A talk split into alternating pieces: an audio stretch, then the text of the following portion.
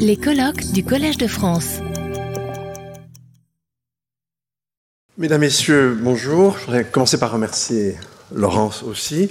Alors, je suis vraiment désolé d'introduire cette matinée avec des, considérations qui sont quand même un petit peu lourdes, avec une, charge dramatique, parce qu'effectivement, vous allez voir, la situation qui nous échoit n'est pas très très drôle. Mais je voudrais commencer par resituer les choses dans un contexte global, c'est le cas de le dire, puisque c'est précisément celui de la globalisation. Je voudrais souligner deux paradoxes, mais je vais surtout développer et argumenter en, faveur du, second. Ce qu'on appelle la globalisation, on pourrait dire, certaines formes, c'est une intensification des échanges, mais ce n'est pas du tout une bonne dénomination. Euh, il n'y a pas de société sans, sans commerce. Ce qu'on appelle la globalisation, c'était le fait de considérer que la Terre était plate et qu'on pouvait mettre en concurrence tous les ateliers du monde pour échanger n'importe quoi.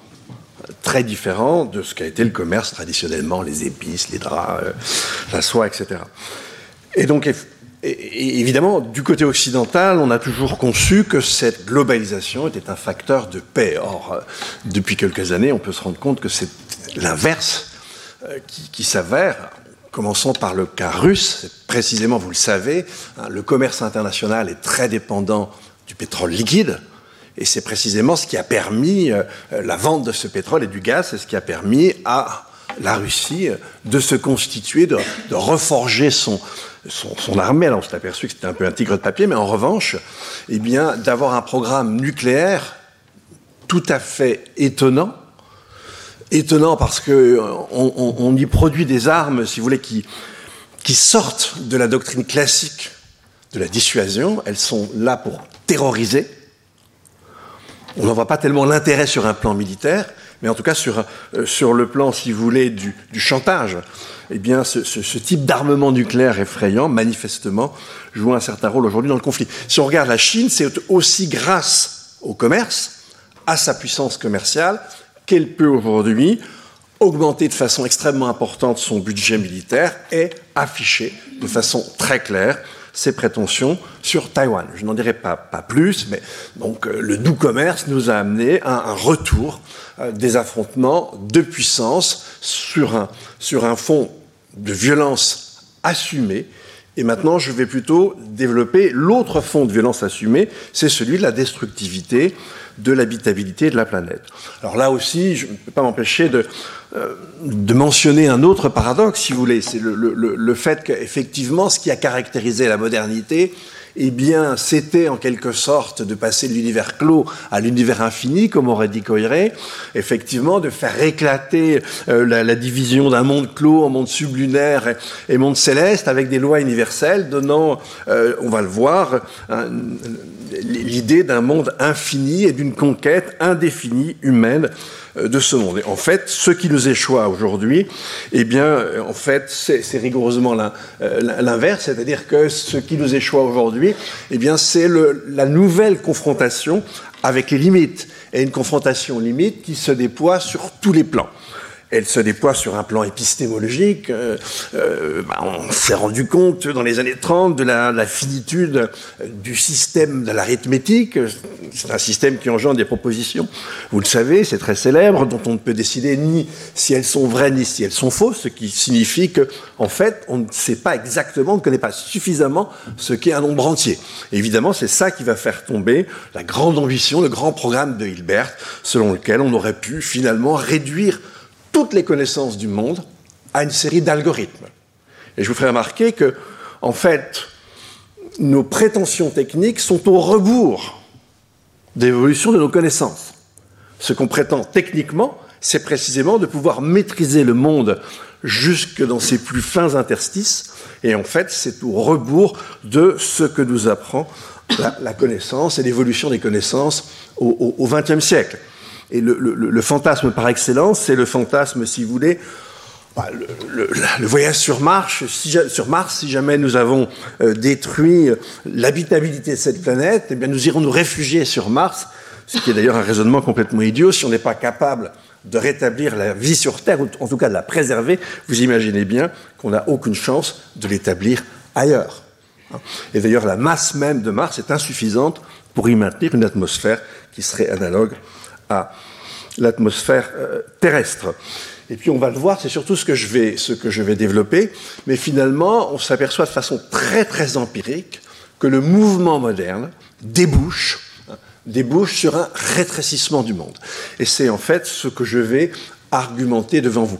Si je veux, disons, ramasser l'essentiel des enjeux aujourd'hui en termes de dérèglement climatique, en termes d'effondrement du vivant, en termes de déplétion de certaines ressources, eh bien, c'est une altération de l'habitabilité de cette planète.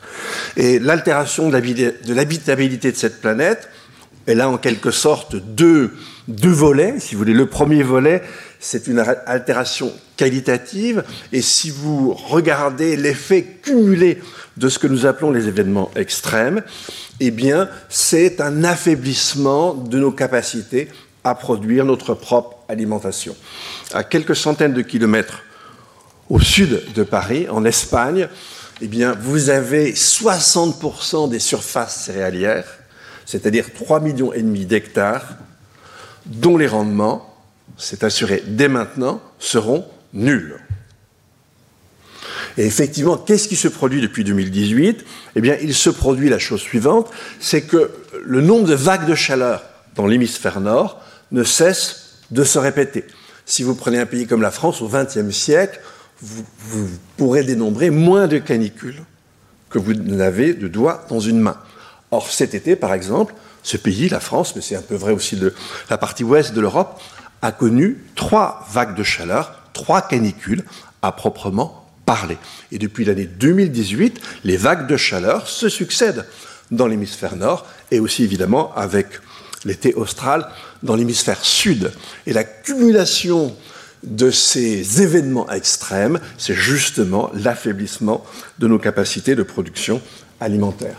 Alors, je, vais aller plus avant et je vais attirer votre attention sur un, phénomène très important vous allez voir qu'il se maintient au cours des siècles, qui est la répartition de la population sur Terre.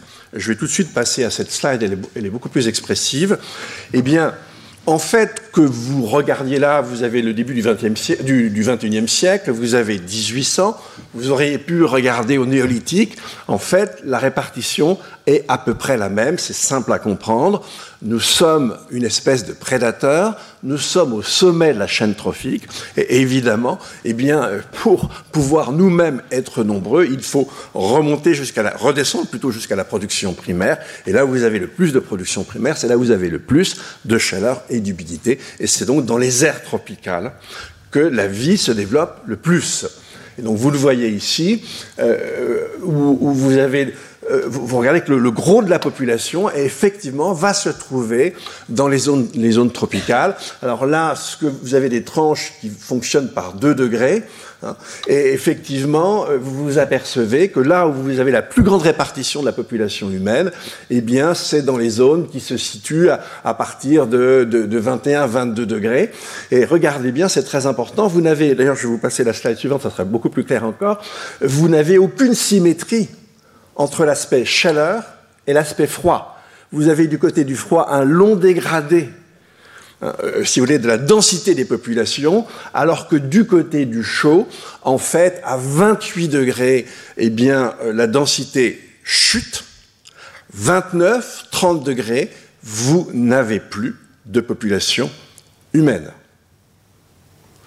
Et donc, si vous imaginez un réchauffement moyen de la planète alors les 2 degrés, nous les connaîtrons très... Nous aurons déjà d'ailleurs des années à 2 degrés euh, durant la décennie 2040, mais sur une moyenne d'au moins 10 ans, plutôt vers le mi-temps du siècle, on pourra aller au-delà, et j'espère qu'on n'ira pas au-delà des, 3 degrés, mais si vous voulez, si on poursuit la tendance d'aujourd'hui, on, dépasse même les 3 degrés, mais vous regardez ce que ça signifie, hein. même sous les tropiques, compte tenu du fait que vous avez plus d'océans avec une grande inertie que de terre émergée sur cette planète, eh bien, lorsque vous avez une moyenne d'élévation de la température de 3 degrés, même sous les tropiques, ça sera un peu supérieur à 3 degrés. C'est-à-dire que les zones où vous avez le plus de population sont des zones où vous n'en aurez plus.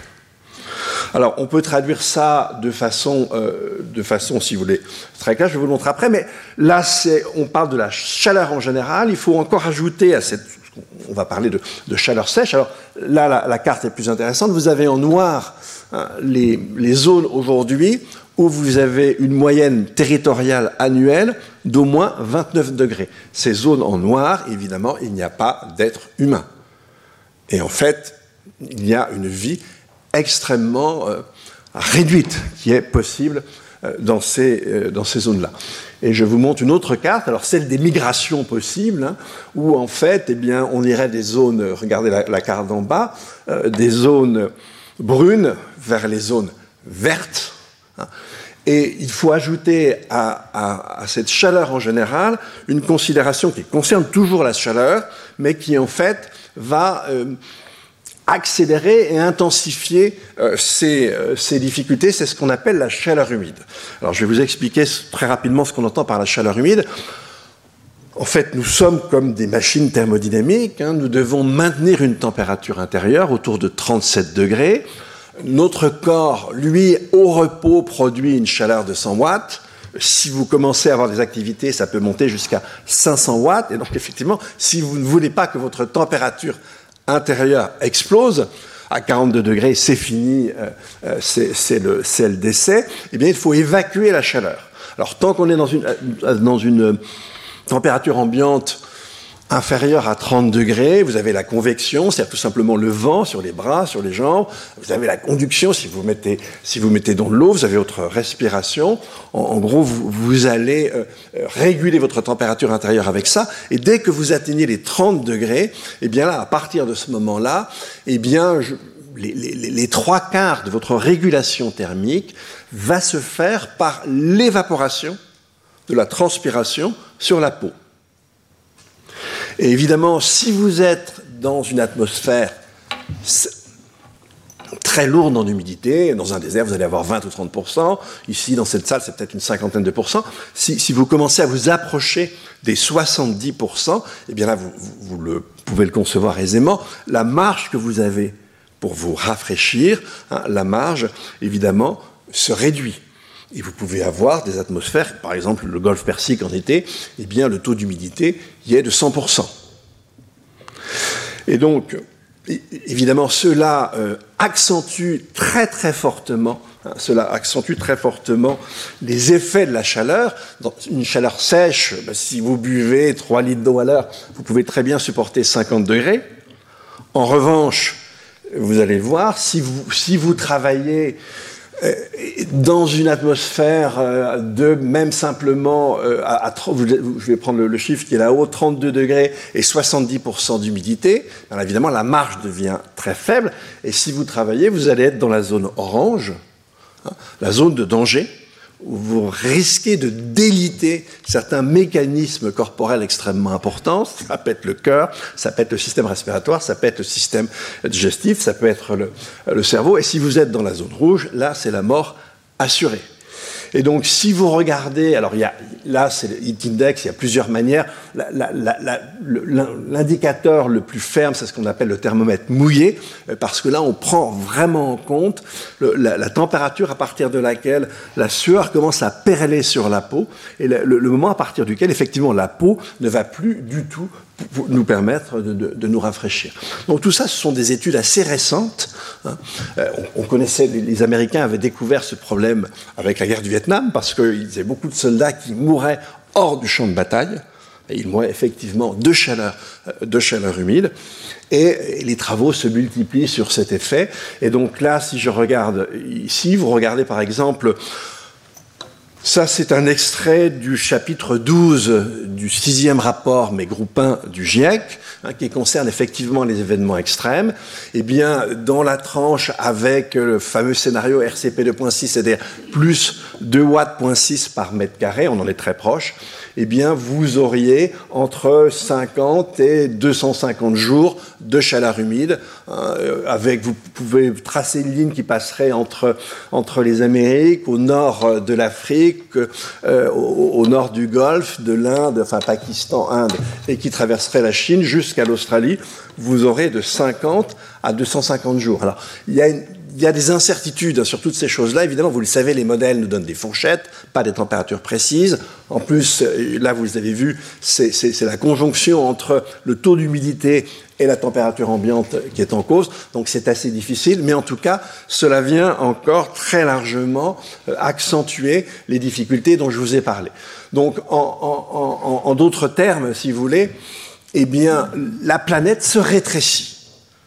Et, en fait, le rétrécissement au sens spatial et au sens physique, il n'est pas la conséquence, parce que tout le monde s'attend à, l'élévation du niveau des mers, on va en parler juste après. Évidemment, l'élévation du niveau des mers, c'est un problème extrêmement important, mais beaucoup plus lent. Là, on a affaire à un changement très rapide, dont les effets commencent à se faire sentir, et ils vont s'intensifier de façon notable dans les décennies qui viennent. Et donc le rétrécissement sera plus un rétrécissement, dans un premier temps, par la chaleur que par la montée des mers, parce que le rythme n'est absolument pas le même. Et vous avez vu, ça peut être effectivement très très conséquent. Alors, ce, cadre, si vous voulez, de, rétrécissement ben, nous ramène quasi objectivement à ce qui était le fantasme des nazis durant la Deuxième Guerre mondiale, c'est-à-dire des races en concurrence les unes avec les autres en matière de ressources alimentaires et effectivement euh, pour éviter la famine. On peut se demander si l'agression russe contre l'Ukraine, je n'ai pas le temps de le développer là, mais n'est-elle pas une première manifestation de ce qu'on pourrait appeler un fascisme climatique? C'est-à-dire de dire, OK, euh, la, planète est en quelque sorte euh, soumise à des pressions énormes euh, qui vont conduire à un état de désordre important, eh bien, profitons de cet état de désordre pour changer les rapports de force et évidemment avec une ambition territoriale affichée en tout cas, c'est quelque chose qu'on peut, s'interroger. Euh, du côté euh, de M. Poutine et Xi Jinping, l'idée, effectivement, de mettre fin à l'ordre international hérité de la Deuxième Guerre mondiale est, tout à fait publique et avouée. Et de notre côté, dans les démocraties, nous sommes confrontés à des montées des populismes et à un affaiblissement euh, des démocraties. Donc voilà, ce cadre-là n'est pas, pas, tout à fait fameux, je vous le, je, je, je, vous le concède. Alors, ça n'a rien à voir avec la fin du monde, que la chose soit claire. Ça signifie tout simplement que nous entrons dans des décennies chaudes, à tous les sens du terme, euh, extrêmement troublées. Ça ne signifie pas que par en dessous, on ne voit pas émerger des choses beaucoup plus intéressantes, mais en tout cas, euh, dans, euh, dans la, décennie qui vient, eh bien, les décennies plutôt qui, viennent, les, les, rapports entre les nations vont connaître des tensions que les nations n'avaient pas eu à connaître auparavant. Et donc, et on, a effectivement aujourd'hui l'affirmation d'empire. Cela dit, eh bien, en même temps, euh, le monde dans lequel on rentre est, un monde qui est sous pression commune. Euh, le climat, euh, le rétrécissement de la, de la Terre, pas tel pays, c'est l'ensemble des pays qui sont concernés. Donc on a un aspect global et un aspect d'interdépendance euh, qui est très important. Et compte tenu justement de ce que je euh, vous disais en termes d'affaiblissement des capacités alimentaires, eh, bien, un, des seuls moyens de faire face, c'est de continuer les échanges internationaux. Par exemple, quand un pays comme l'Inde manque de blé et ferme ses frontières, c'est assez inquiétant sur ce qui va nous arriver à l'avenir. Parce que effectivement, le type de climat dans lequel nous sommes en train d'entrer signifie que vous aurez une année donnée, par exemple, euh, des régions, on, le voit là en Espagne, on, verra des, des, régions, et ça peut être en un sens géographique assez étendu, où effectivement la production alimentaire sera totalement prise en défaut. La raison pour laquelle, par exemple, le monde entier d'ailleurs, et l'Europe notamment, a connu des famines jusqu'au XVIIIe siècle, eh bien précisément, c'est parce que euh, les échanges internationaux de nourriture, c'est quelque chose qui n'existait pas, si ce n'est pour des épices, si ce n'est donc pour des choses, euh, euh, si vous voulez, anecdotiques par rapport à la nécessité de se, nourrir. Donc on, on a d'un côté, si vous voulez, effectivement un rétrécissement qui va en quelque sorte opposer les nations les unes aux autres, et en même temps des conditions générales qui font que sans solidarité, eh bien, on peut s'interroger euh, sur, évidemment, les accidents, entre guillemets, qui pourraient arriver. Donc, en fait, la, situation dans laquelle nous sommes en train d'entrer, c'est une situation contradictoire avec des pressions contradictoires.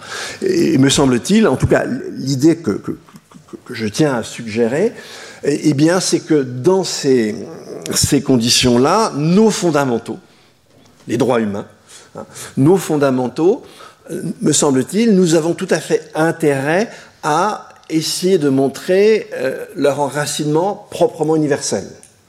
Finalement, les droits humains, d'une certaine manière, sont inséparables de ce qu'on appelle la règle d'or. Et la règle d'or, on ne va pas simplement la trouver dans toutes les religions, dans toutes les grandes religions, on la trouve en fait aussi chez les peuples premiers, et manifestement, hein, si on lit la descendance de l'homme de Darwin, eh bien il y a probablement quelque chose qui est lié au procès d'hominisation dans la règle d'or. Hein, si on regarde la question de la démocratie, effectivement, on peut euh, être, euh, être très fier de la généalogie grecque, mais en fait, moi je préfère suivre Amartya Sen et voir dans d'une certaine manière une sorte d'appétence démocratique, un des fondements de la condition humaine. Et quand je parle de droits humains, eh bien oui, c'est aussi intéressant, par exemple, d'aller voir la charte du Manden de l'Empire du Mali. C'est-à-dire que c'est une façon de dire que notre héritage occidental, eh bien, il a des racines beaucoup plus profondes qui sont des racines universelles et avec, si vous voulez, des éléments tangibles euh, pour en créer cette universalité. Il, me semble, si vous voulez, que dans la, mauvaise passe dans laquelle nous entrons, il est vraiment important euh, de, sans évidemment renoncer à nos... Surtout pas, c'est une façon de les défendre, mais bien montrer que le meilleur de nos institutions, certes, est le produit d'une généalogie proprement occidentale, mais laquelle apparaître à la fois comme régional et comme ayant des ressorts qui, géographiquement et temporellement, la dépassent très largement comme un héritage humain, un héritage de l'humanité, parce qu'effectivement, l'enjeu euh, aujourd'hui du dérèglement climatique, c'est pas simplement l'avenir des nations, vous le savez, je pense que je vous l'ai montré avec cette histoire de rétrécissement, c'est tout simplement l'avenir de l'humanité. Et donc, l'horizon universel reste fondamental. Voilà, merci pour votre attention.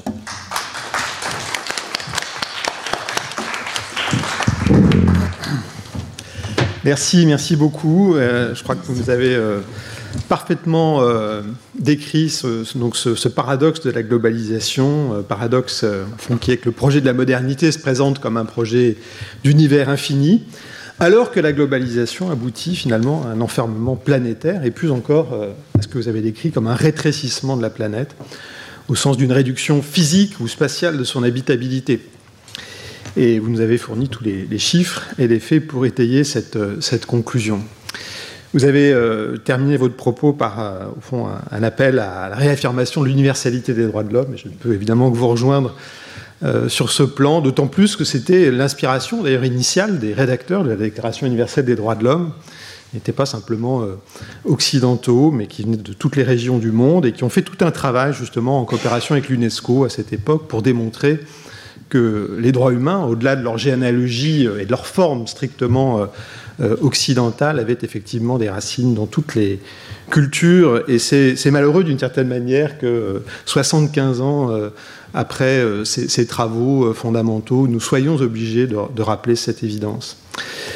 Bon, finalement, comme je disais tout à l'heure, vous avez interpellé les juristes en demandant à la fin de votre intervention comment le droit international pouvait prendre en compte ces, réalités, en soulignant des difficultés majeures qui sont liées à la multipolarité du monde. Vous avez euh, rappelé les positions, euh, euh, notamment russes et, chinoises, dans, ce nouveau monde qui prend naissance, et vous attirez, ce faisant, notre attention sur des contraintes géopolitiques sur lesquelles il faudrait peut-être revenir. Je ne sais pas si on aura le temps, mais qui sont évidemment à prendre en compte. Donc les juristes sont interpellés. À vrai dire, les juristes ont l'habitude, surtout les juristes internationalistes. Euh, nous entendons tout le temps cette, question qui nous est posée à quoi sert le droit international? Et nous savons que lorsque notre interlocuteur nous pose cette question, euh, d'une certaine manière, il a toujours la réponse en tête rien. nous allons donc euh, écouter deux juristes pour prendre la défense du droit international. Peut-être. Peut-être pas d'ailleurs. En tout cas, répondre à cette accusation dans le contexte du droit de l'environnement. Et je vais commencer donc par donner la parole à Sandrine Maljean-Dubois, que tout le monde dans le milieu du droit international de l'environnement connaît bien, puisqu'elle est une référence incontestée dans ce domaine, et cela depuis de nombreuses années. Elle est directrice de recherche au CNRS. Elle a publié de très nombreux articles et ouvrages autour du droit de l'environnement, et en particulier un remarquable cours à l'Académie de la Haye sur le droit international de la biodiversité, qui est une référence incontournable dans la matière. Elle a également organisé euh, récemment un colloque sur les limites planétaires, auquel j'ai beaucoup regretté de ne pas participer, mais que je me suis euh, régalé à, à, lire et à écouter. Je m'arrête là, donc vous comprenez qu'il n'y a pas pu qualifier pour relever ce défi de répondre à l'accusation d'ineffectivité. Retrouvez tous les contenus du Collège de France sur www.colège-2-france.fr.